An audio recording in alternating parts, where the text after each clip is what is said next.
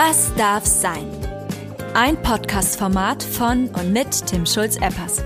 Tim Schulz, hä? Richtig. Hör rein und lern Timmy kennen. Und noch dazu Menschen aus Politik, Wirtschaft und dem Promi-Biss. Was darf sein? Herzlich willkommen zur neuen Folge Was darf sein? Feelings müssen rein. Heute am Weltfrauentag ironischerweise mit einem Mann und zwar mit Tilo Bono. Vorab, Tilo hat mir exklusiv die Secret Source verraten, wie man Silicon Valley Heavyweights wie Tinder, Stripe, LinkedIn und Co. als Kunden gewinnt. Ähm, darüber hinaus ist Tilo selber, wer ihn nicht kennt, ist CEO von ähm, Piabo. Sie sagen selber, sie sind die äh, führende Full-Service PR Agentur und äh, Tilo kann ziemlich gut alle Themen, also Tilo und sein Team können ziemlich gut alle Themen spielen rund um PR und Social Media Marketing und zu den Kunden von Piabo selber gehören unter anderem WeWork, Stripe, die Silicon Valley Bank, GitHub, Google, you name it. Und ähm, das Wissen, dass Tilo und sein Team ansonsten nur an, ja, ich sag mal, an Kunden, an, an Mandanten geben, die äh, mehr äh, stellige Eurobeträge bezahlen, haut er auch jetzt äh, für einen kleineren Preis raus und zwar mit seinem neuen Buch Light My Fire, das jetzt im Handel ist. Und mit Tilo selber spreche ich eben über das Thema ähm, PR, auf was muss ich als Startup, als Unternehmen achten, aber auch ähm, was gibt es im Mittelstand zu beachten ähm, und wie kann der Mittelstand sich da entsprechend äh, positionieren. Ich wünsche euch viel Spaß. Ähm, nachher am Ende. Tilo hat seine Songwünsche übrigens noch nachgereicht. Die sind auf der Was das sein Playlist. Und ähm, bis dahin, bis kommende Woche. Viel Spaß.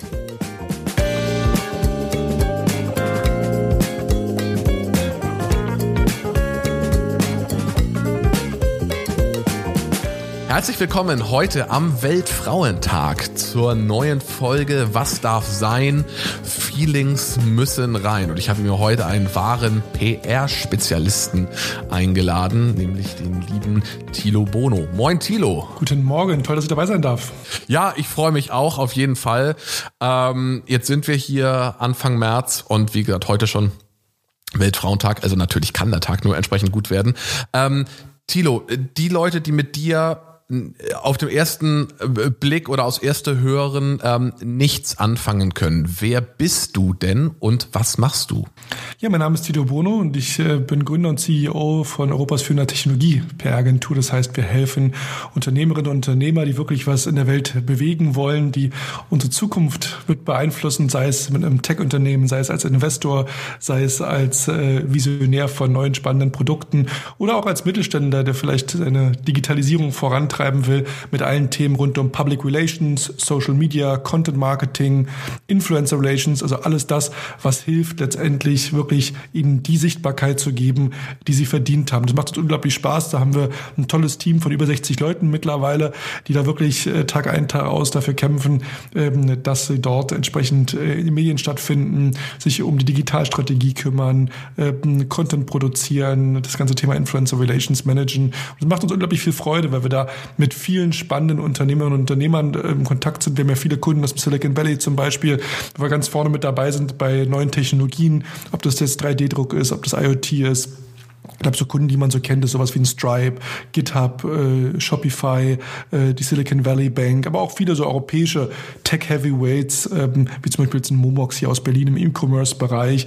Und das macht uns unglaublich viel äh, Spaß und Freude und ist etwas, wo wir jeden Tag ein Stückchen mitbauen an der Zukunft und einfach auch denen, die wirklich ja unsere Gesellschaft, unser aller Leben mit verändern, mit ihren Dienstleistungen, mit ihren Produkten, dort ähm, Aufmerksamkeit verschaffen und die Gesellschaft dabei auch ja. mitnehmen.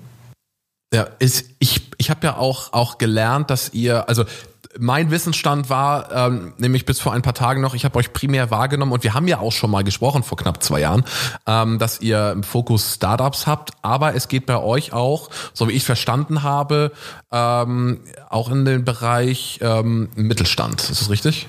Genau, am Ende des Tages kann man sagen, das sind sozusagen die High-Growth-Startups, also die, die wirklich jetzt in einer Wachstumsphase sind, die jetzt äh, gerade sagen wir, ihre Series A, B, C gemacht haben, vielleicht schon auch kurz vom Börsengang sehen, also die, die wirklich da ähm, on the rise sind. Dann natürlich auch das Ökosystem drumherum, also die Investoren, die Veranstaltungen, äh, die es dort gibt, die Medien etc. Ne?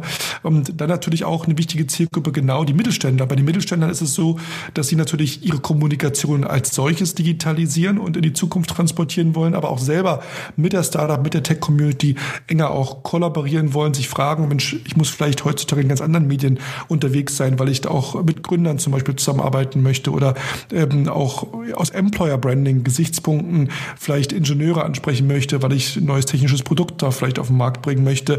Ähm, ich mache ja Kommunikation als Unternehmer aus vielerlei Gründen. Das ist ja nicht nur, weil ich mehr Produkte verkaufen möchte, klar wollen wir alle und Umsatz machen möchte, sondern es geht ja auch ums Thema eben die besten Talente auf mich aufmerksam zu machen, ähm, vielleicht Investoren etc. Und das ist natürlich auch alles ein Thema, was für Mittelständler ähm, spannend ist. Wir haben auch ein paar äh, Konzerne, für, für die wir arbeiten, ob das jetzt ein BMW zum Beispiel ist, wo wir viel im Bereich Nachhaltigkeit ähm, äh, zum Beispiel machen, SDGs, ähm, Unternehmen wie zum Beispiel ein Henkel oder auch ein Merck.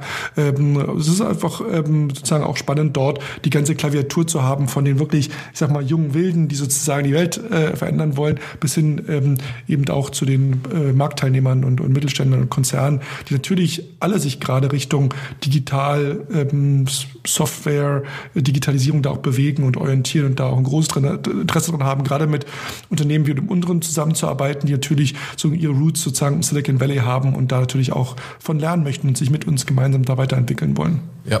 Ähm wie bist du denn eigentlich zu Piabo gekommen? Also ähm, was war so, was hast du vorher gemacht und und wann und gab es irgendwie so einen irgend so einen Funken, der dann gesagt hat, jawohl, ich ich äh, gründe Piabo und und äh, ja schaffe mir diese Fokusgruppe, äh, mit der ihr ja euch inzwischen sehr erfolgreich äh, beschäftigt.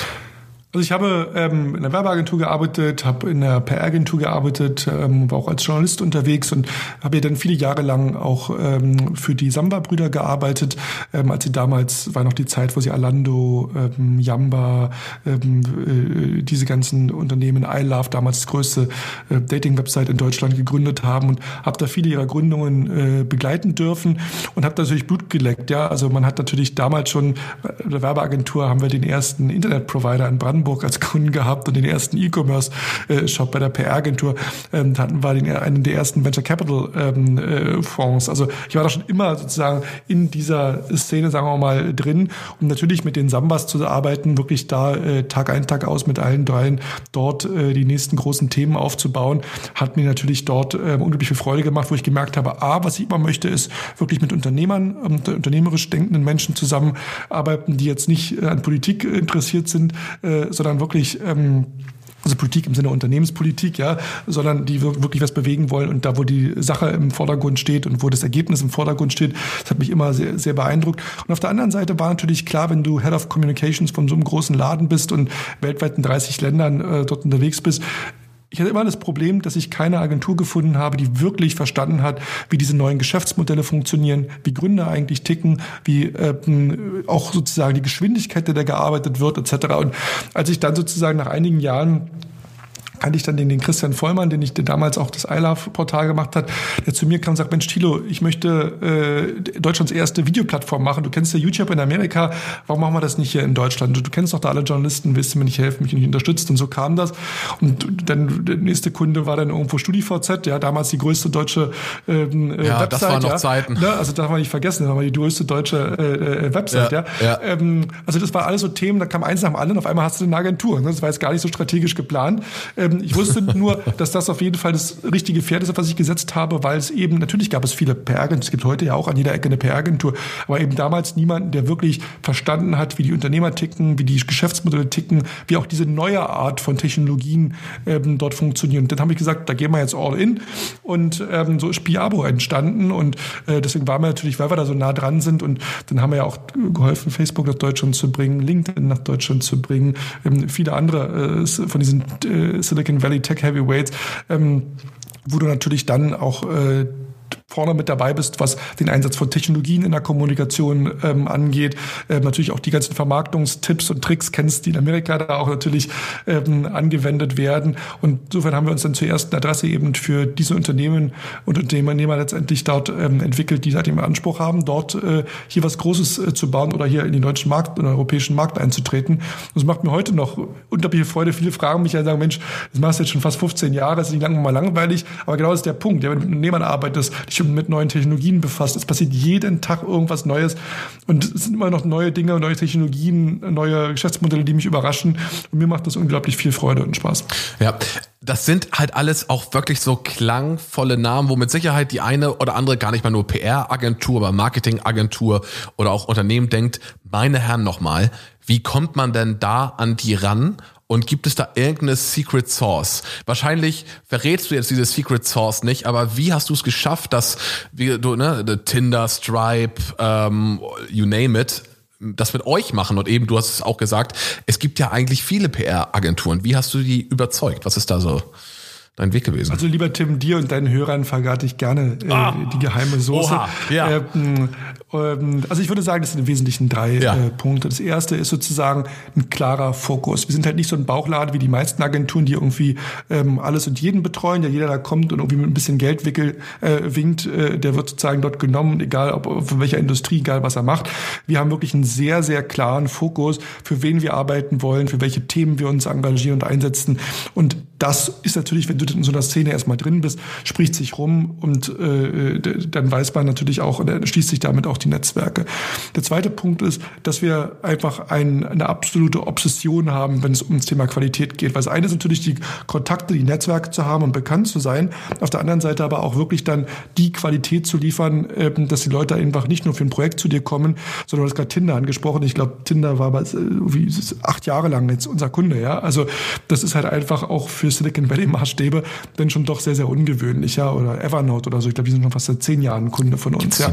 Ähm, okay. Und das ist halt einfach, bitte? Ich habe mich gerade gefragt, ob es die noch gibt. Ich hatte mal Evernote. Ja, ja, ja, ja. ja? Besser als die zuvor. Die haben viel mit AI-Technologie etc. Okay. Also ja, gut. haben wir schon mehrere CEOs überlebt mittlerweile. aber okay. okay, ja. Ein tolles Produkt, ja. kann ich nur empfehlen, sich das mal anzuschauen. Cool. Ähm, ja, und, und das sozusagen einfach da wirklich auch eben, weil wir eben da auch natürlich die neuesten Technologie ein, äh, einsetzen, mit AI arbeiten, mit, mit, mit, mit vielen ähm, äh, tollen Tools auch und da einfach auch wirklich ein sehr, sehr seniores Team ähm, bei uns haben, ist natürlich dann auch das, das eine ist sozusagen das das ist immer der erste Punkt, den ich nannte, das reinbringen. Aber du musst sozusagen das Backend auch eben haben und natürlich auch die Qualität liefern, was sich dann natürlich auch dann rumspricht. Und ich sag mal, dritter Punkt sicherlich, dass du, wenn du so ein Unternehmen bist, was sozusagen wirklich den Anspruch hat, hier äh, die Welt zu verändern und sozusagen da ähm, sozusagen super ambitious ist, dann brauchst du halt nicht irgendeinen Dienstleister, da brauchst du halt einfach echt einen Partner auf Augenhöhe, ja, der auch mal Nein sagt und sagt, Leute, so funktioniert's nicht. Oder Leute, lasst das Geld mal lieber da sein, steckt's mal lieber hier rein, ja. Oder ähm, also wirklich äh, sozusagen ähm, jemand, der einen in die Hand nimmt, um sozusagen durch diesen ganzen Prozess durchführt und dem du vertrauen kannst und der echt ein Partner auf Augenhöhe ist und der auch sein ganzes Netzwerk da reinbringt, der auch mal Kontakte in andere Bereiche macht, der jetzt nicht nur irgendwie sich jetzt von einer Pressemitteilung zur nächsten springt, sondern wirklich überlegt, was ist für dich und deine Situation das Beste, um dein Unternehmen aufs nächste Level zu bringen. Und ich glaube, das sind die drei Punkte, zumindest ist das, was uns die Kunden immer wieder spiegeln ähm, dieses tiefe Verständnis. Und das ist auch was, das kannst du ja auch nicht kopieren. Also wenn jetzt irgendjemand sagt, ich könnte jetzt selber, ja, oder gibt es ja auch genug Agenturen, die jetzt nach uns gekommen sind, ja, du kannst halt, das ist ja auch ein Punkt, das ist ja, das sind ja auch Erfahrungen, ja, über die Jahre und Netzwerke.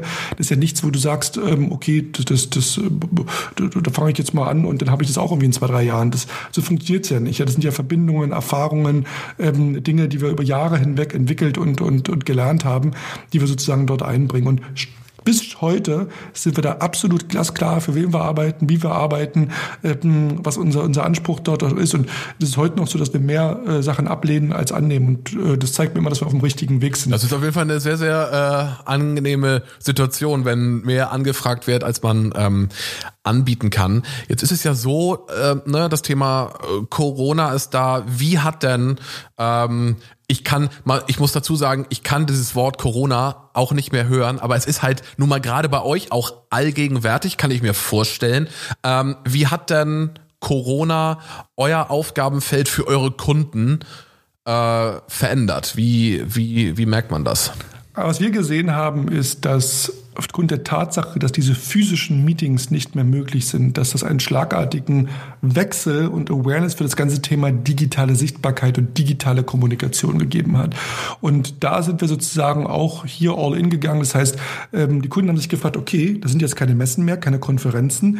Wie kann ich jetzt Kontaktpunkte mit meinen Kunden schaffen? Wie kann ich neue Kontakte auf mich aufmerksam machen? Was bleibt mir jetzt, ja? Und dann ging es sehr schnell, dass wir geholfen haben, digitale Formate zu kreieren, äh, so kleine Mini-Konferenzen, dass wir sozusagen äh, Podcast, äh, das Thema Podcast natürlich uns auch, auch äh, nochmal viel genauer angeschaut haben, dass unser ganzes Digitalteam natürlich jetzt mit Themen wie Instagram, Twitter, äh, Clubhouse, ähm, ähm, äh,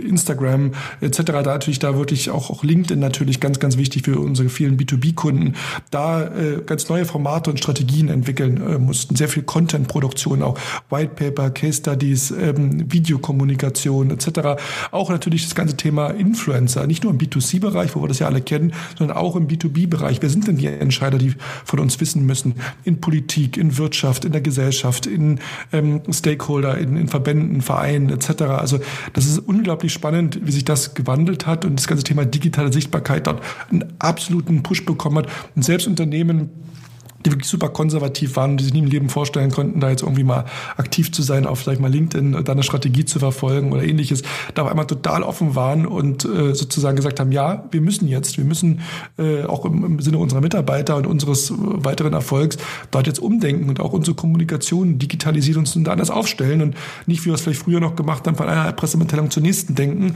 sondern eigentlich komplett das Ganze äh, nochmal vom Scratch neu denken. Und das hat unglaublich viel Spaß gemacht und natürlich auch eine tolle Herausforderung für mich und das Team. Ja, das glaube ich auf jeden Fall.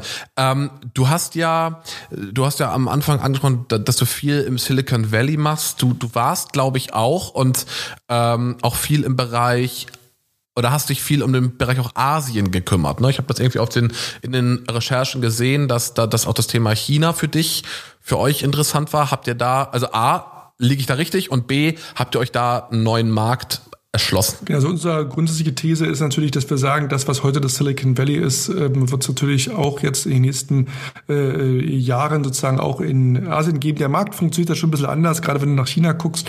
Ähm, äh, das ist ja nicht ganz so einfach, weil natürlich der Binnenmarkt so groß ist. Wenn du da 1,3 Milliarden Chinesen hast, plus die ganzen anderen asiatischen Länder drumherum, bis du da mal an Europa denkst, äh, it's, it's a long way to go. Das ist ein bisschen anders jetzt als mit, mit, mit, mit Silicon Valley.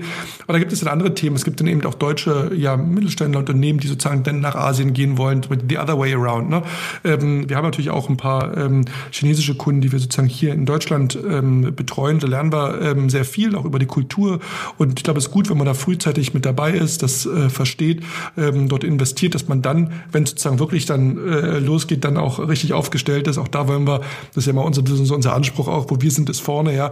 Auch da wollen wir frühzeitig dabei sein, frühzeitig da investieren, lernen, ähm, mit der Community mitwachsen ähm, und sozusagen dann ähm, sozusagen erstmal jetzt sozusagen geben, bevor man nimmt. Und ähm, das wird ein spannender Markt und äh, ich bin da ganz excited. Ja. Ja. Ähm, es ist ja nun so, ähm, dass gerade ohne jetzt zu tief in das Thema Politik abzutauchen, aber es gibt ja oder es gab ja durchaus Unternehmen, die Sorge äh, haben oder hatten, dass wenn sie mit ne, dieses Thema USA, China, dass wenn sie mit chinesischen Unternehmen arbeiten, dass sie denn Sorge haben mussten, irgendwie auf irgendeine Art Liste zu landen, dass die Geschäfte in den USA schwieriger werden. Habt ihr da, ist das bei euch ein Thema und ähm, oder ist das einfach, dass ihr sagt, es passt schon oder irgendwas dazwischen? Da wir ja nicht die Technologien und die Dinge ja selber jetzt einsetzen, äh, sozusagen jetzt äh, ist es natürlich jetzt oder, oder selber verkaufen, ist es sozusagen jetzt äh, jetzt nicht äh, our cup of tea. Was hier sozusagen eher das Thema ist, ist, dass natürlich die Unternehmen, die mit uns arbeiten, gucken müssen, dürfen sie denn hier Geschäft machen in Deutschland? Wie sind hier die Regulatorien? An welche Gesetze muss ich mich äh, hier halten etc. Da geht dann eher schon ein bisschen Richtung äh, Public Affairs, äh, sage ich jetzt mal. Insofern da achten wir natürlich schon darauf, dass die Unternehmen, mit denen wir arbeiten, ähm, wirklich auch äh, alles da im legalen und, und, und ethisch korrekten Bereich ist. Und äh, da guckt man natürlich dann einmal mehr hin und äh, prüft das genau.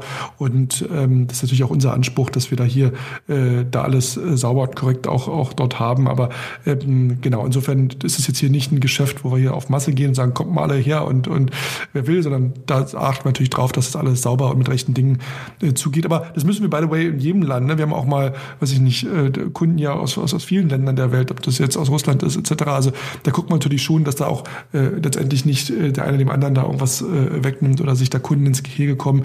Deswegen ist ja das Schöne auch, dass wir da sehr selektiv sein können und wirklich mit denen äh, arbeiten ähm, können, wo wir wirklich Lust drauf haben und wo wir dann glauben und glauben, dass es auch einen Mehrwert ähm, für uns hier in Europa darstellt. Ja, äh, das Thema Mehrwert, äh, du hast ja auch gesagt, ihr, also ihr kommt ja historisch aus diesem ganzen Silicon Valley äh, ähm, Startup-Bereich und jetzt geht's an den, an den Mittelstand. Wie gut wird denn euer Angebot von dem Mittelstand, ich pauschalisiere das jetzt mal ganz groß, ne? Ähm, wie, wie reagieren denn Mittelständler auf euer Angebot oder auf eure, eure ähm, Möglichkeiten, die ihr bietet? Also der Mittelstand ist da sozusagen jetzt gerade in den letzten zwölf Monaten, glaube ich, extrem offen geworden, weil sie gemerkt haben, ohne Dinge neu zu denken und auch mal in Frage zu stellen, geht es nicht. Ist immer noch ein bisschen langsamer, ja, muss man ehrlicherweise sagen. Das ist nicht vergleichbar mit einem Startup oder jetzt hier Silicon Valley Speed. Aber da ist, da, da ist ein großes Umdenken und sie verstehen, dass die alten, tradierten Wege, wie sie früher kommuniziert haben, so nicht mehr funktionieren, dass es neue Zielgruppen, neue Stakeholder gibt, dass ich mit Kommunikation wahnsinnig viel erreichen kann und natürlich auch, dass es wichtig ist, das zu realisieren, dass Qualität immer gleicher wird, sich nur auf Made in Germany auszuruhen auch nicht mehr reicht, sondern dass sie auch zeigen müssen, welche Qualität dahinter steckt, welche Köpfe sozusagen auch sich dahinter verbergen. Und das ist ja immer auch ein Punkt, den ich ja immer mache. Ich sehe das ja im Silicon Valley, ja, jeder kennt da den Elon Musk und jeder kennt da irgendwie Jeff Bezos, jedes Kind weiß, wer Steve Jobs ist. Wer ist denn der Steve Jobs, der Elon Musk, der, der Jeff Bezos hier in Europa? Und ich glaube, wir haben hier tolle Technologien, wir haben super Unternehmerinnen und Unternehmer hier, aber sie, sie, sie, sie sozusagen stellen ihr Licht immer noch sozusagen ähm, unter den Scheffel und verstehen nicht, dass es wichtig ist, auch hier kommunikativ andere ähm, Wege zu gehen und sich zu zeigen, rauszugehen etc. Und das ist gerade auch bei Familienunternehmen oftmals ein riesengroßes äh, Problem, wo sie auch natürlich dann äh, an ihre Grenzen stoßen. Und deswegen ähm, habe ich ja auch ein Buch geschrieben, jetzt Light Your Fire, als Aufruf hier an die europäische Unternehmer-Community, äh, natürlich ganz klar damit auch adressiert, die Mittelständler und Familienunternehmen zu sagen, ihr müsst jetzt endlich euer Licht hier entzünden und sichtbarer werden werden, weil es eben hier in dem globalen Wettbewerb auch nicht anders geht. Und ihr konkurriert ja nicht nur mit euren Produkten auf dem Markt, ihr konkurriert auch weltweit um die besten Talente, um, um Investorengelder, um, um, um Marktzugänge etc. Und da braucht es einfach auch eine moderne, zeitgemäße Kommunikation. Ja, ähm, wie, wie dreht, also du hast ja auch gesagt, im Moment habt ihr den Fall, dass ähm, im Verhältnis mehr Anfragen kommen, als, als, also mehr als das ihr anbieten könnt. Wie ist denn das bei den ähm, Mittelständlern? Kommen, kommen die auch eher von, eher von sich auf euch zu oder ist das noch ein bisschen mehr äh, quasi ja Outbound-Geschäft für euch? Also ich würde mir wünschen, dass sie sozusagen so aktiv sind wie jetzt in der Digitalszene.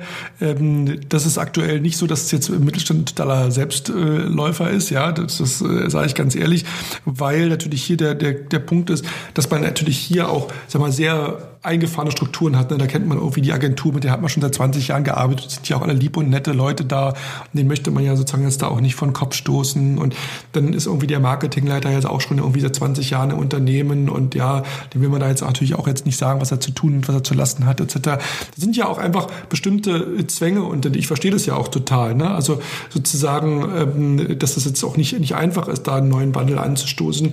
Aber ich kann nur sagen, manchmal ist es wichtig, alte Zöpfe abzuschneiden, Dinge neu zu denken, auch mal andere Gedanken, einen Perspektivwechsel auch äh, zuzulassen, um da auch frisches Blut sozusagen reinzubringen, neue Ideen und Gedanken. Das heißt ja nicht immer sozusagen, es ist alles total schlecht gewesen. Es war in der Vergangenheit ja gut und richtig, sonst wäre das Unternehmen ja nicht da, wo es ist. Ja, das ist sozusagen gar keine Entscheidung gegen das Alte, sondern für einen Weg in die Zukunft. Und ich glaube, das muss man sozusagen ähm, dort verstehen. Und wir versuchen natürlich dort gerade den Mittelständlern auch behutsam umzugehen und den natürlich auch auf dem Weg dort mitzunehmen. Aber manchmal muss man auch sagen, du, wir können jetzt gerne hier noch drei äh, Monate über das Angebot oder über das Thema äh, diskutieren. Dein Wettbewerber A und B, die sind schon äh, 20 Kilometer weiter, ja. Also ähm, und sind da ein bisschen schneller und pfiffiger und guck mal, was die Konkurrenz macht. Und by the way, eigentlich, was du immer denkst, dass dein Konkurrent der andere Mittelständler ist im nächsten Ort. Eigentlich ist es das neue Startup in Berlin, was dir gerade hier ähm, äh, das Leben schwer macht und eigentlich die, die Kunden abgreift. Ne? Und das ist sozusagen etwas, ähm, das ist ein Prozess, ja, und da müssen wir auch mit anderen Fingerspitzengefühl rangehen, als es in unserer, in unserer Hands-on-Mentalität ist wie in der Startup-Welt. Aber das macht ja auch Spaß und es ist wieder neue Herausforderungen. Und es ist wirklich auch so, ich persönlich sehe den deutschen Mittelstand, das ist unser Silicon Valley, ja, das sind unsere Unicorns, ja, das sind die Unternehmen, die hier das Rückgrat der deutschen Wirtschaft sind. Und deswegen habe ich da schon als Europäer, als Deutscher natürlich ein ureigenes Interesse, sozusagen, dass es denen gut geht und dass die nicht auf der Strecke bleiben. Und deswegen habe ich da große Lust zu helfen äh, sozusagen da aufs nächste Level ähm, äh, zu hieven und dafür zu sorgen, dass sie auch in Zukunft noch wettbewerbsfähig sind und dort ähm, den Standort hier auch weiter unterstützen. Ja, habt ihr denn da irgendeine, also äh, ähm, du hast es schon skizziert, ähm, Thema Fingerspitzengefühl. Ähm, wie, wie geht ihr denn oder habt ihr eine Art Schablone, wie ihr da rangeht? Also guckt ihr euch irgendwie die Kanäle an und geht dann in, in, den, in den Content rein oder, oder geht ihr das ja, wie, wie macht ihr das? Also zum Glück keine Schablone, ja, aber äh, was ich sagen muss, ähm, die, die Herangehensweise ähm, ist ja gerade das Spannende, dass ich gerade bei so einem Mittelständler-Konzern relativ viele Quick-Wins habe. Ja? Also da war wirklich ein Gespräch, da merke ich schon, aha, da geben sie viel zu viel aus, ja, das ist noch so alte Schule, ja, und dann haben sie da irgendwie fünf Agenturen auf ein Thema, wo auch, auch wie eine reichen würde. Ähm, dann haben sie da zu viele Leute, aber da zu wenig. Dann haben sie nicht die richtigen Tools, ja, da hat sich ja auch mittlerweile einiges verändert. Also ich kann da relativ schnell mit ein paar Quick-Wins sozusagen, ähm, äh, sozusagen, weil da mangelt es, der Witz ist ja beim Startup ist ja immer das Problem, Problem, dass sie sozusagen immer so knapp bei Kasse sind, ja, immer von einer Finanzierungsrunde zur nächsten. Ähm, beim Mittelständler ist ja nicht das Problem, dass die jetzt nicht, äh, dass sie nicht auch, auch Geld haben oder investieren. Die haben ja oftmals dann ähm, in der Infrastruktur sozusagen dort stehen. Aber Dinge dort schneller zu machen, effizienter zu machen, neue Tools einzuführen, über neue Kanäle auch nachzudenken, ja, zu sagen, okay, wenn du jetzt heute so und so viel in Radio-PR investiert, sage ich jetzt mal, denk doch mal über Podcast nach, ja, so. Oder ne, andere Formate, Kanäle, wenn man sagt, wie sieht's denn aus mit deinem, deinem Sales, ja, nutzen die schon irgendwo mit den ganzen Inhalten, wie weit sind die damit mit LinkedIn, wie sieht's aus hier mit, mit, mit HubSpot, anderen Themen, ja. Also da, da muss man halt gucken, ja, Verknüpfung auch mit Online-Marketing. Oftmals denken ja in, in Konzernen und Mittelständen wird ja oftmals sehr stark in Silos gedacht. Ne? Dann hast du auf der einen Seite was die, die, die SEO-Abteilung, ja, Suchmaschinenoptimierung, dann gibt's irgendwie die Abteilung PR, wo ich sage, reden die denn auch mal miteinander? Weiß denn die PR-Abteilung, die den ganzen Content und die Texte produziert, auf welche Keywords die SEO-Abteilung am anderen Ende des Fluges eigentlich optimiert? Nur mal so ein Beispiel, ja. Also da kann man relativ schnell ähm, äh, Dinge hebeln und ähm, insofern, wenn man da erstmal einmal durch die Tür ist und die Offenheit hat, ja, ähm, dann ist es ein relativ äh, schneller, cooler, straightforward äh, Prozess. Aber wie gesagt, wie oft, ja, der Fisch stinkt vom Kopf, ja, das reicht halt auch nicht out, wenn du jetzt einen Abteilungsleiter da überzeugt hast. Du musst den Gründer, den Eigentümer, den, den Shareholder sozusagen ähm, da auf deiner Seite haben. Das ist das sozusagen auch, auch äh, verlorene Liebesmühe. Ja, gerade bei den bei den Kanälen, das gibt ja echt ultra viel. Du hast es gerade gesagt, ne, mit LinkedIn und so und ähm, HubSpot. Du hast vorhin aber auch ähm, Clubhouse erwähnt. Wie wie bewertest du Clubhouse als Kanal oder als Tool? Also Clubhouse ist äh, super, ja. Also einfach aus dem, aus dem Hintergrund, es ist A, ähm, ein Medium, wo du eine sehr starke, unmittelbare, äh, gute Kommunikation hast. Es ist im Endeffekt ja wie ein öffentlicher Conference Call, ja. Und das, was sozusagen Twitter im Textbereich ist, ist HubSpot sozusagen ähm, im Audiobereich und ist natürlich auch eine schöne Möglichkeit, mit seinen Zielgruppen dort ins Gespräch zu kommen, buchstäblich. Und natürlich auch eine schöne Verlängerung, weil ich durch einen Podcast habe, das sozusagen dann auch in, Pod, äh, in, in Clubhouse sozusagen hinein zu verlängern, auch bestimmte aktuelle Themen ähm, anzusprechen sich dort auch zu positionieren für seine Themen. Also auch hier wieder fürs Thema Personal Branding, denke ich, extrem gut äh, geeignet. Genau, also da äh, bin ich extrem bullish und ähm, denke, das ist was ein Medium, mit dem sich jeder auseinandersetzen sollte. Und man darf nicht vergessen, dass Clubhouse ja noch sehr am Anfang auch seiner technologischen Entwicklung steht. Ich glaube, da werden wir noch ähm, eine tolle, große Company sehen. Das wird auf jeden Fall äh, ähm, eine große Erfolgsgeschichte werden. Ähm, das ist ja bei, bei Twitter und Facebook und anderen sozialen Medien ja auch nicht anders gewesen und bin da sehr, sehr pro und bullish auf Clubhouse. Ja, ich muss auch sagen, also ich habe ich hab bei mir auch, als, als das Clubhouse-Thema war, äh, also auf, aufgekommen ist, gefühlt war mein ganzer LinkedIn-Feed voll mit Leuten, die den Hashtag äh, Clubhouse äh, bemüht haben und die haben wirklich dieses FOMO-Thema ja hervorragend gespielt, ob bewusst oder unbewusst, aber das war ja Wahnsinn und auch was für Leute da so so schnell drauf sind. Irgendwie jetzt letztens jetzt gerade eine Debatte mit mit ähm, wo ich auch noch gerne deine deine Einschätzung als PR-Fachmann zu hätte, ne, das Thema ähm, Elon Musk gegen den, das ist gegen, aber in Diskussion mit dem Gründer von der App Robin Hood. Also wo hast du das sonst? Das hast du in keiner Insta-Story. Absolut, diese, diese ähm, Serendipities, die sind da absolut äh, Gold wert, ganz klar. Und wir dürfen auch, auch nicht vergessen, dass es natürlich hier ähm, ein Medium ist, was auch Leute, die vielleicht nicht so toll schreiben können, ja, oder die jetzt auch wieder nicht sich jeden Tag irgendwie lange überlegen können, was poste ich denn jetzt als nächstes. Das ist ja wie ein Telefoncall, ne? wie eine kleine Live-Konferenz, wo ich reingehen kann, eine Debatte beisteuern kann. Und äh, da glaube ich, dass das äh, wirklich eine, eine große, große Zukunft hat. Nicht umsonst kopiert ja jetzt, glaube ich, ja Twitter die Funktionalität ja auch schon mit Spaces, äh, wo man sozusagen reingehen kann.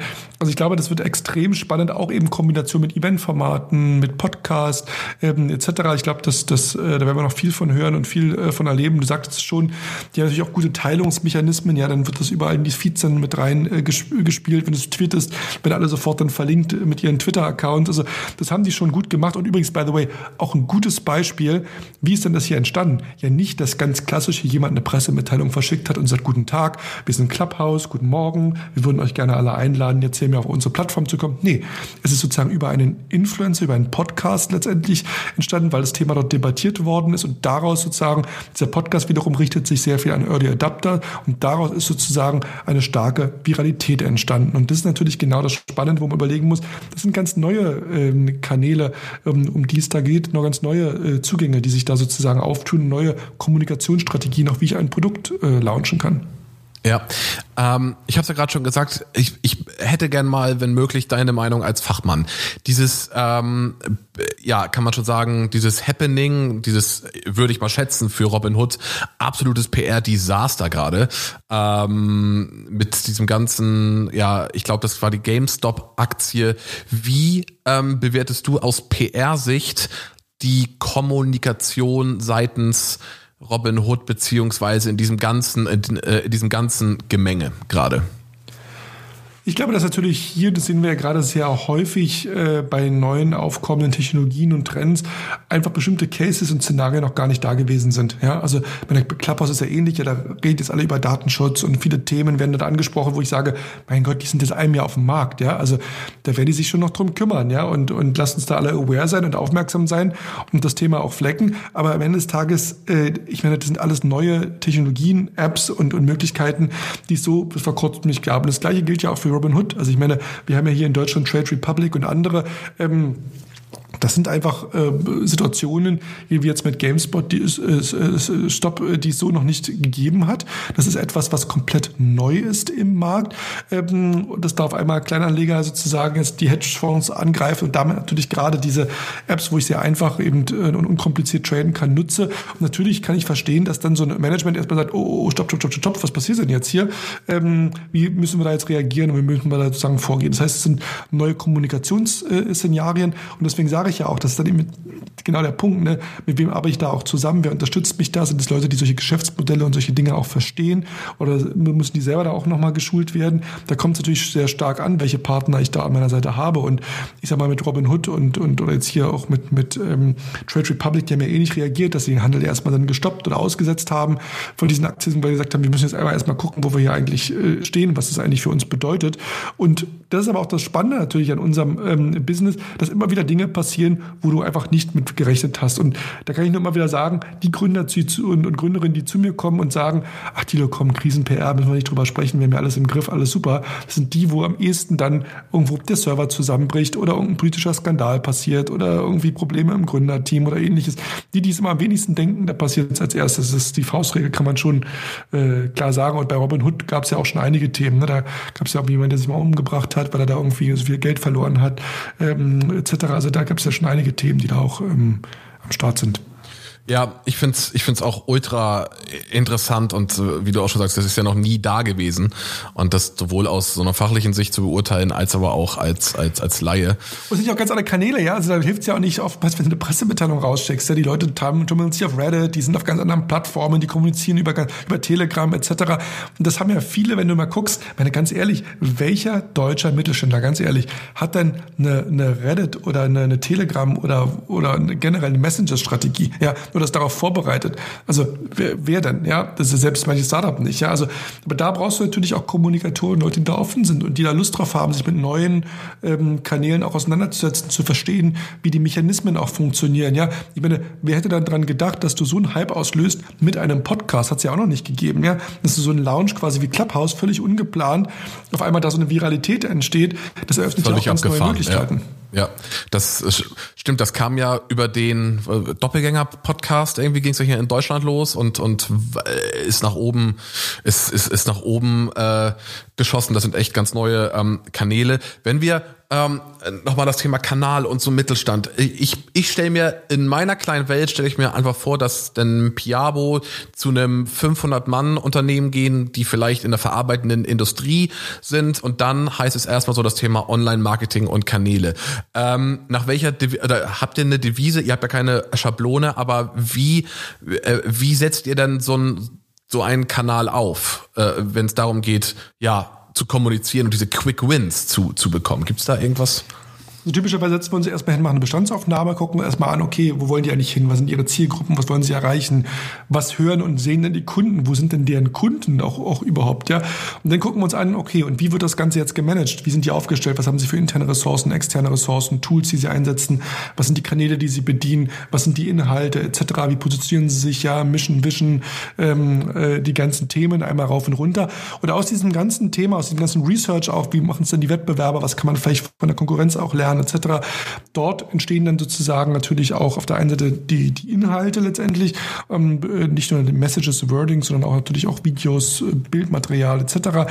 Ähm, und dann wird natürlich ganz genau geguckt, ja, was ist mit dem Thema Owned Media, ja, also deine eigenen Kanälen. Sagt die Webseite was anderes als deine, was weiß ich, dein, dein LinkedIn-Profil oder ähnliches, ne? Also, dass man sich erstmal alle Kanäle anguckt, wo wir selber Kontrolle drauf haben. Den Newsletter, die, die Materialien, die wir haben, Case Studies, White Paper, ähm, etc., ja.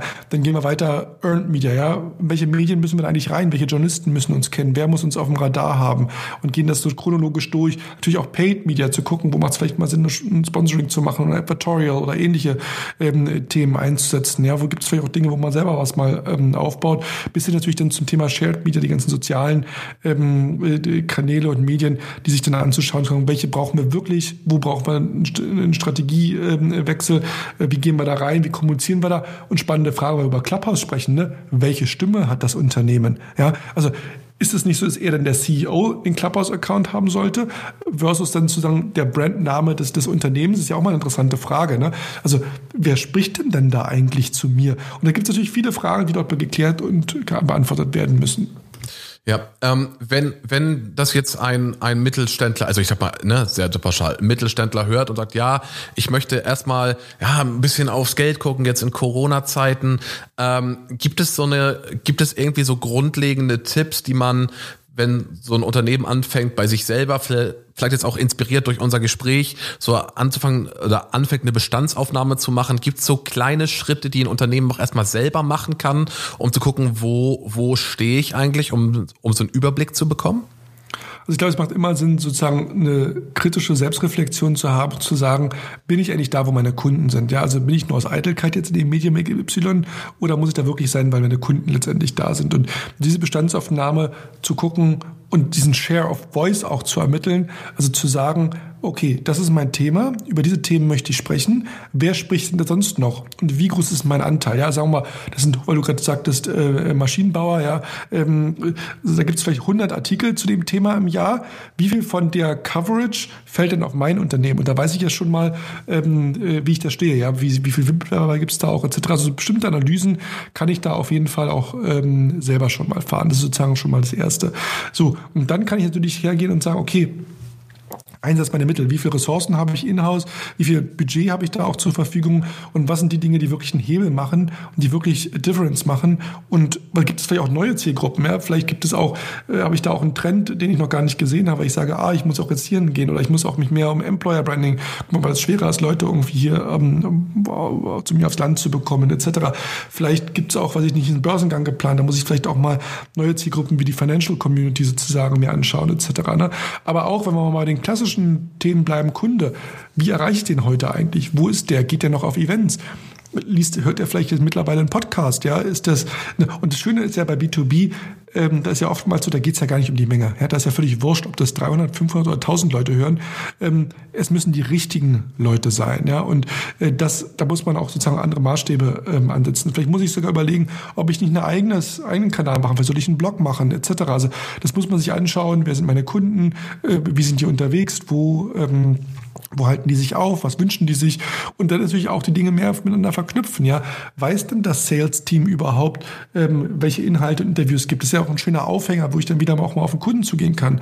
Umgekehrt weiß dann das PR- und Kommunikationsteam, welche Zielgruppen das Sales-Team anspricht, dass ich vielleicht in der Fachpresse dort unterwegs bin, wenn ich sage, ich spreche jetzt was im Bankensektor an, dass ich in den Bankenzeitschriften dann äh, unterwegs bin, etc. Also da gibt es schon Dinge, die ich auch selber reflektieren kann und einmal auf den Prüfstand stellen kann.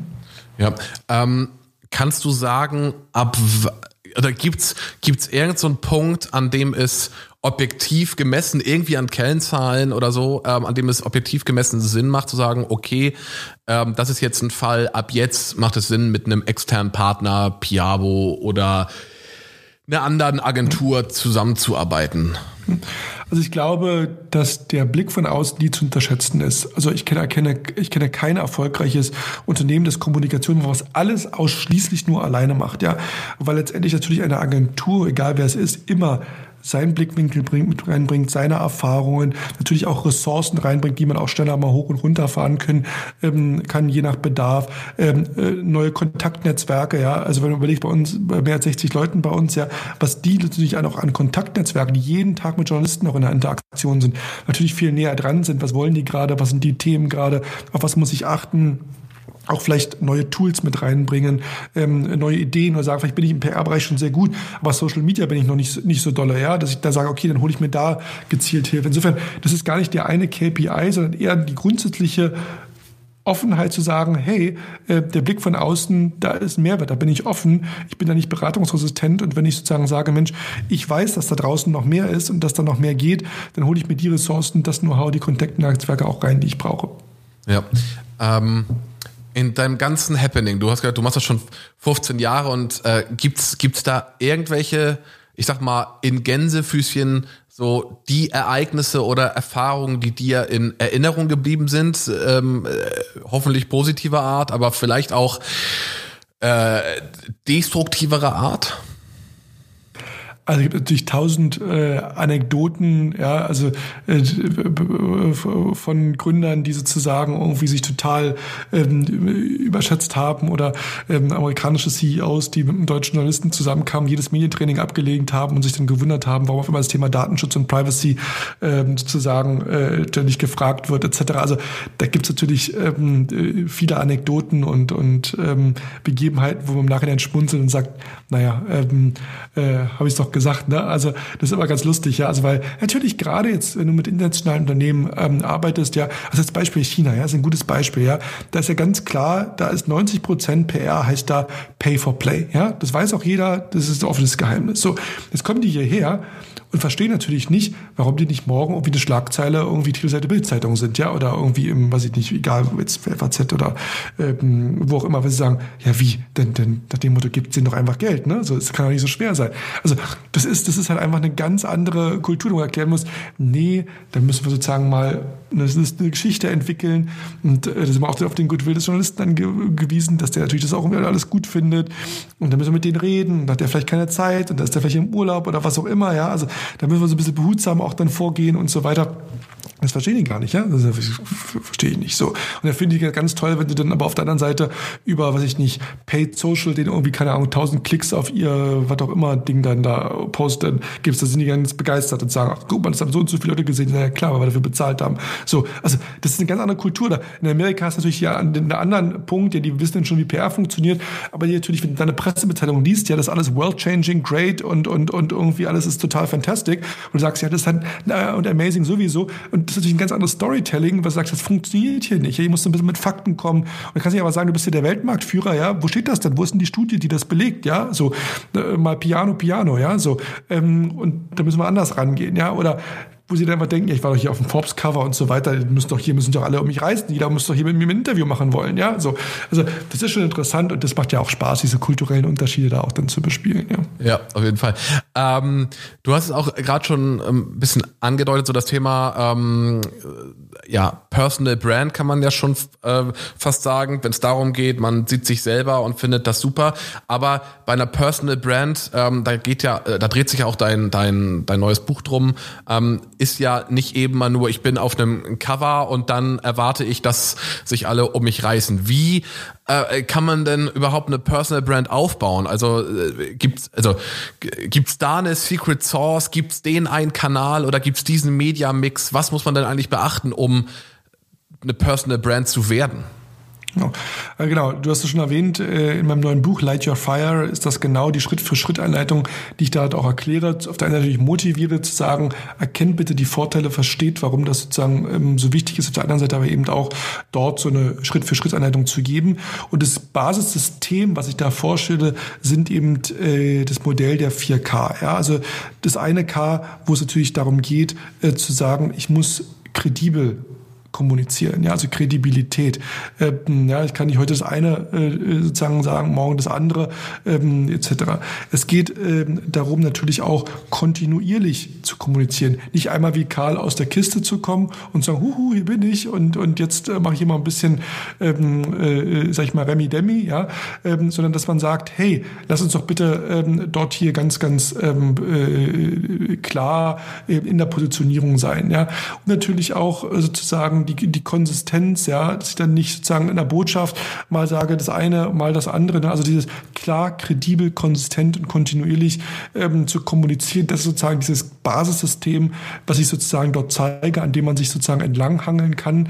Also klar, wo es dann darum geht, wirklich, dass das ähm, Finden auch der Themen und klar meine Stärken auch zu positionieren, nicht sozusagen ähm, irgendwie für alles stehen zu wollen, sondern klare Fokussierung zu haben, was ja auch das Erfolgsgeheimnis von Piabo ist, bei der Kredibilität wirklich auch dann den Aufbau ähm, sozusagen und, und, und die kredibel wirkenden und passenden Kanäle zu finden, wo ist meine Zielgruppe auch unterwegs, was muss ich bespielen, wo muss ich reingehen.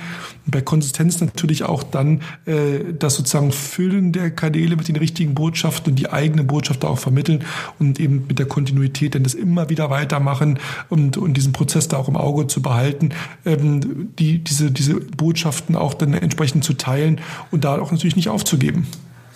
Ja, ähm, bei dem Thema, ich, ich, ich glaube, also so das Personal Brand ist ja ein, ein heißes Eisen und auch ein wichtiges Eisen.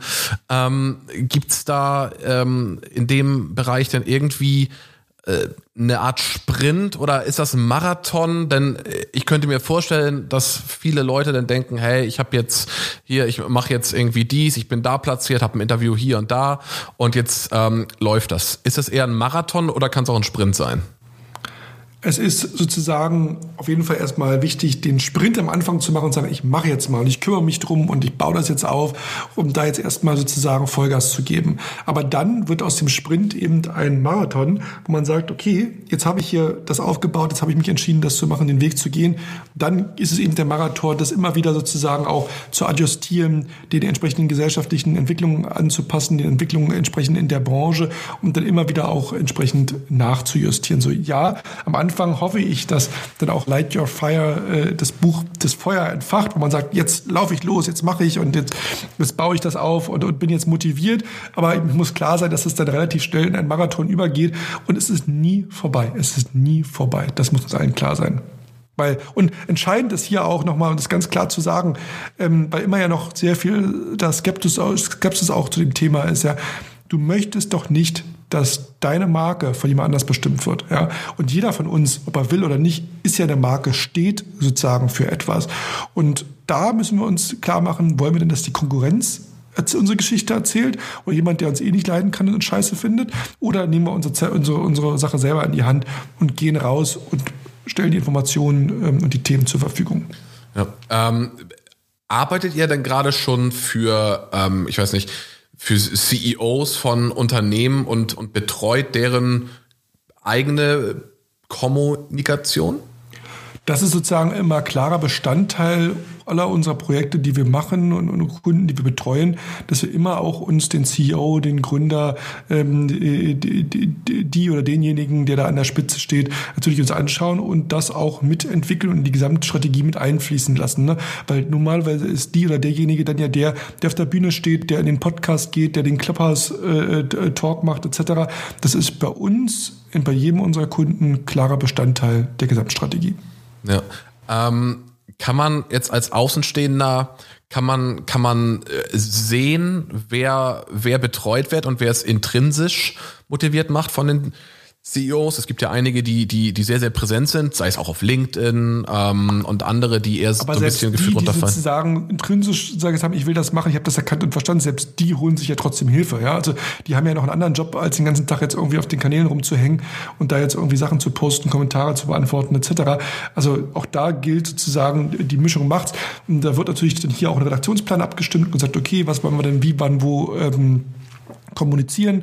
Ähm, und natürlich äh, kommt da auch vieles ähm, oftmals dann gerade von denen, die da ein bisschen aktiver sind, das auch besser verstehen, natürlich auch selber. Aber sozusagen den Feinschliff immer zu gucken, dass da keine Fehler drin sind, dass auch wie die Themen auch passen, dass es auch zum richtigen Zeitpunkt und zum richtigen Kanal ausgespielt wird, dass gegebenenfalls noch ein bisschen Paid Social hintergelegt wird, dass das auch richtig alles ausgespielt wird, dass die richtigen Kanäle auch sind, dass auch auf neue Trends und Entwicklungen, wie jetzt zum Beispiel Clubhouse, dann auch entsprechend reagiert wird.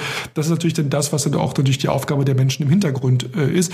Und und egal, ob jetzt jemand da mehr oder weniger Energie reinbringt, es muss ja trotzdem gemanagt und, und gemacht werden. Das ist wie sozusagen, natürlich kannst du auch die Arbeit deiner Sekretärin machen, aber du hast irgendwie was Besseres und Wichtigeres äh, zu tun. Wichtig ist einfach, weil es authentisch ist, dass da der persönliche Touch auch, auch drin ist und dass man das nicht komplett zu 100% outsourced. Davon würde ich auch ganz klar abraten. Authentizität ist da definitiv das neue Perfekt. Ja, ähm, kannst du ungefähr sagen, äh, und äh, was muss ein CEO mitbringen an Budget, um eure Personal Branding Kompetenz in Anspruch zu nehmen? Alles ganz unterschiedlich. Also wir haben ähm, Mandate, die so im mittleren, oberen vierstelligen Bereich ähm, losgehen. Wir haben auch welche, die eher im fünfstelligen Bereich äh, sind. Das hängt ja immer sozusagen vom Scope of Work ab. Um, um was geht es eigentlich? Wie will ich machen? Wie viele Kanäle? Wer, wen will ich erreichen? Ist es nur Deutschland? Ist es auch international? Ähm, die Frequenz etc. Also es hat ja mit vielen Dingen zu tun. Aber ich sag mal, ähm, äh, wenn das nicht solide budgetär auch unterfüttert werden kann. Es geht dann eben los, mal, was mich auch eben eine Vollzeitstelle irgendwo auch im Unternehmen äh, kosten würde, nur mit dem Unterschied, dass wir natürlich die ganzen Tools und die ganze Power von 60 Leuten da eben reinbringen. Ähm, also ich weiß nicht, in Amerika, wenn du dir mal anguckst, gibt es so einen Gary Vaynerchuk etc., wenn du seine Agentur beauftragst, der rührt nicht unter 25.000 im Monat den, den Finger, ja, oder, oder fängt an äh, äh, loszulegen, ja. Da, da sind wir nochmal deutlich drunter. Aber ja. ähm, äh, äh weil es auch ein bisschen anderer Markt ist und die Dinge hier auch ja. ein bisschen anders funktionieren.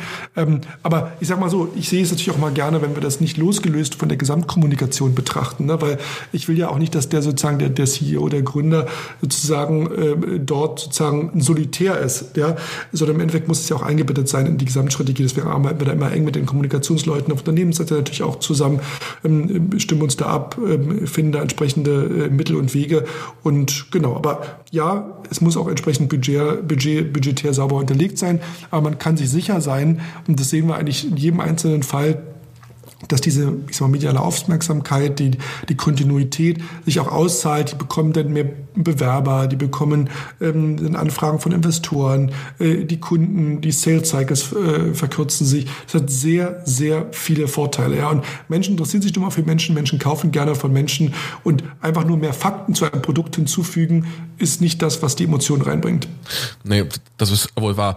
Was was ich jetzt in meiner eigenen unternehmerischen Tätigkeit feststelle, dass ähm, gerade wenn es um den Bereich PR geht, also man macht eine PM, dann gibt's halt super viele, äh, äh, ja gefühlt dubiose Anbieter zum Teil, die sagen, hey, ich habe hier den, ich habe den Presseverteiler, der das ist der heißeste Scheiß und dafür hätte ich gerne X Euro. Ähm, es gibt ja auch Startups und da zähle ich jetzt äh, uns mal mit zu, die ähm, die auch darauf oder daran interessiert sind, einen relevanten für sich relevanten PR-Verteiler aufzubauen, mit den im Idealfall Entscheidern in der ähm, in den Redaktionen. Was gibt es und das ist jetzt auch ein Learning für mich? Gibt es da irgendeinen Weg, um um sich selber einen einen äh, Verteiler entsprechend aufzubauen? Muss man mit denen reden, quasi auch pitchen in den Redaktionen? Wie wie kommt man an die entscheidenden Journalistinnen und Journalisten ähm, ran für seinen Fachbereich? Also ich glaube, das ist insofern einfach, weil man vom Mindset her nicht sozusagen auf Masse geht, sondern sozusagen Klasse statt Masse fokussiert. Ja, zu überlegt, welche Medien sind denn wirklich wichtig für mich. Und natürlich kannst du Verteiler kaufen. Klar, da gibt es einschlägige Dienstleister und auch Versandservices, wo du das machen kannst. Aber das ist sozusagen PR nach dem Motto Spray and Pray, was oft nicht funktioniert. Ja, sondern ich würde vorschlagen, zu überlegen, wo muss ich rein, was sind die, äh, sag ich mal, zehn Medien, die wirklich relevant sind, zu überlegen und dann auch zu gucken, wie die Mühe zu machen, zu recherchieren, wer schreibt dann auch über unsere Themen, wer ist denn da quasi schon ein warmer Lied, weil er sich sozusagen mit der Materie auskennt und da sozusagen so einen kleinen, feinen Verteiler, der auch permanent gepflegt ist und angepasst wird, dort äh, sich aufzubauen statt da jetzt irgendwie zu gucken, auf Masse zu gehen, das haben wir auch mal, da kommen dann Gründer und sagen, ja, bei der Agentur sind irgendwie 100 Leute mehr im Verteiler. Sag ich, völlig wurscht, ich auf Knopf drücken, da sind nochmal 100 Leute mehr drin. Das bringt's aber nicht, das ist nicht der Punkt, das macht deine Geschichte nicht besser, das macht sie nicht relevanter und Journalisten wissen ja auch, wenn bei denen eine Pressemitteilung aufschlägt, dass irgendwie 100 andere Leute das auch bekommen haben. Ja, denkt doch mal eher über Exklusivität zum Beispiel nach, etc. Ja, und klar gibt's da draußen viele Scharlatane. Ich hatte erst letzte Woche wieder einen Fall, da kam auch ein Kunde zu mir und sagt, ach Tito, da hat mich eine andere Agentur angesprochen, die versprechen uns fünf Artikel irgendwie in der Woche und das und jenes und tralla. Und sage ich, okay. Und dann habe ich dem erstmal erklärt, ja, und weißt du, warum sie es versprechen können?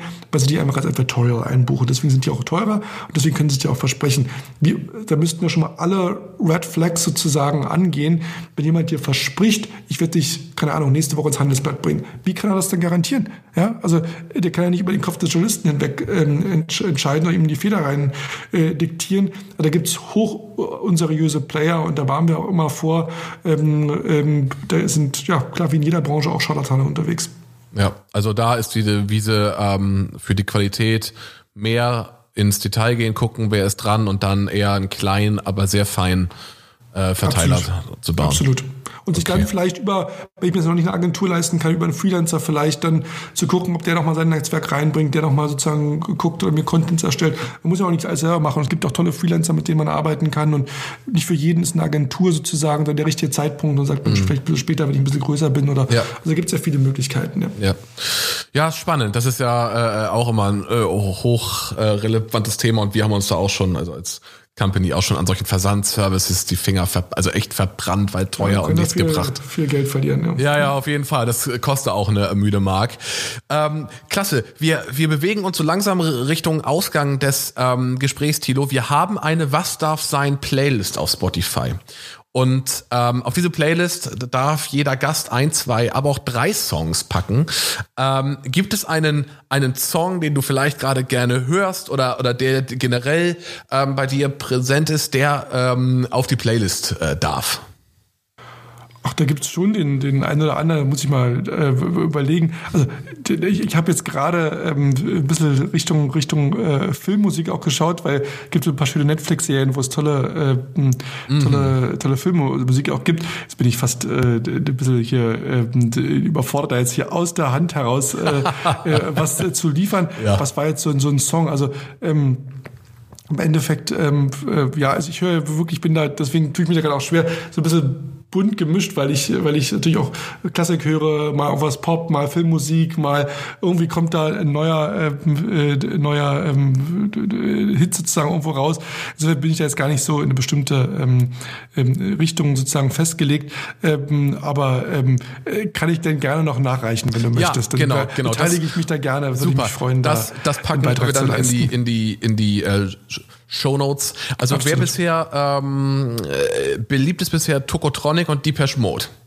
Sind oh, bisher okay, okay. Ähm, hatte hm. der äh, Michael Roth ähm, drauf, draufgepackt. Aber reichen wir danach und kommt in die Shownotes, das kommt alles rein. Äh, Tilo, äh, ja, vielen lieben Dank für deine Zeit. Also das ähm, auch einiges sehr, sehr äh, gelernt und ähm, ihr da draußen, ähm, ja, ab heute, also Light Your Fire kann man auf jeden Fall heute am 8.3. schon vorbestellen. Ähm, und wenn ihr was über Personal Branding lernen wollt, glaube ich, kann man das guten Gewissens, guten Gewissens ähm, kon konsumieren. Das genau, da habt ihr all mein Wissen sozusagen, da müssen ihr nicht vier- oder fünfstellige Beträge, sondern kann man sich das alles selber ähm, aneignen und vielleicht die ersten Schritte auch schon mal selber gehen und dann äh, sozusagen sein ja, Licht zum Leuchten zu bringen oder sein Feuer entfachen. Ähm, Wäre das schön, wenn wir hier auch sozusagen eine quasi ähm, eine Helden, ähm, sag mal, wie, wie es sozusagen in Hollywood ist, ne? sozusagen ja. die, die äh, Heldenfabrik ähm, ist sozusagen, wenn wir hier auch unter, Unternehmer entsprechend dort ähm, äh, ja, denen die Aufmerksamkeit äh, geben, die sie verdient haben. Auf jeden dass Fall. man hier auch mit Stolz vor allem auch auf Unternehmer schaut, die Tolles bewegen und Tolles leisten und dass wir so ein bisschen sozusagen das äh, sozusagen Deutsche nach dem Motto nicht zu laut sein und nicht zeigen, da hat sich die Zeit äh, geändert und das müssen wir begreifen und jeder muss ja nicht jeder gleich zum nächsten Jeff Bezos oder Elon Musk werden oder hier jeden Tag irgendwie im, im, im Tweetstorm unterwegs sein. Aber ähm, ein bisschen mehr, ja, ein bisschen mehr ja. Offenheit, ein bisschen mehr seine eigene Geschichte auch erzählen, auch Role Model damit sein. Das mhm. würde ich mir schon wünschen. Und äh, ich glaube, da gibt es viele draußen, die ihr Licht nicht in den Scheffel stellen sollten. Und das sind, glaube ich, äh, das ist eine gute Investition, mit dem Buch mal anzufangen. Vielleicht ist es eine kleine Motivationsstütze. Ich denke auch, ich werde es mir auf jeden Fall äh, kaufen und das dann hier für, für uns als Company nutzen. Tilo, vielen lieben Dank, hat Spaß gemacht und äh, bleib gesund und bis bald auf jeden Fall. Ne? Lieber Tim, danke, dass ich gestern durfte. Jo, gerne, ciao, ciao. Du willst noch mehr Infos rund um die Gäste und Timmys Podcast? Schreib uns dein Feedback und deine Wünsche als Bewertung bei Apple Podcasts oder per Mail an kontakt.verbalu.de mit dem Betreff Was darf's sein?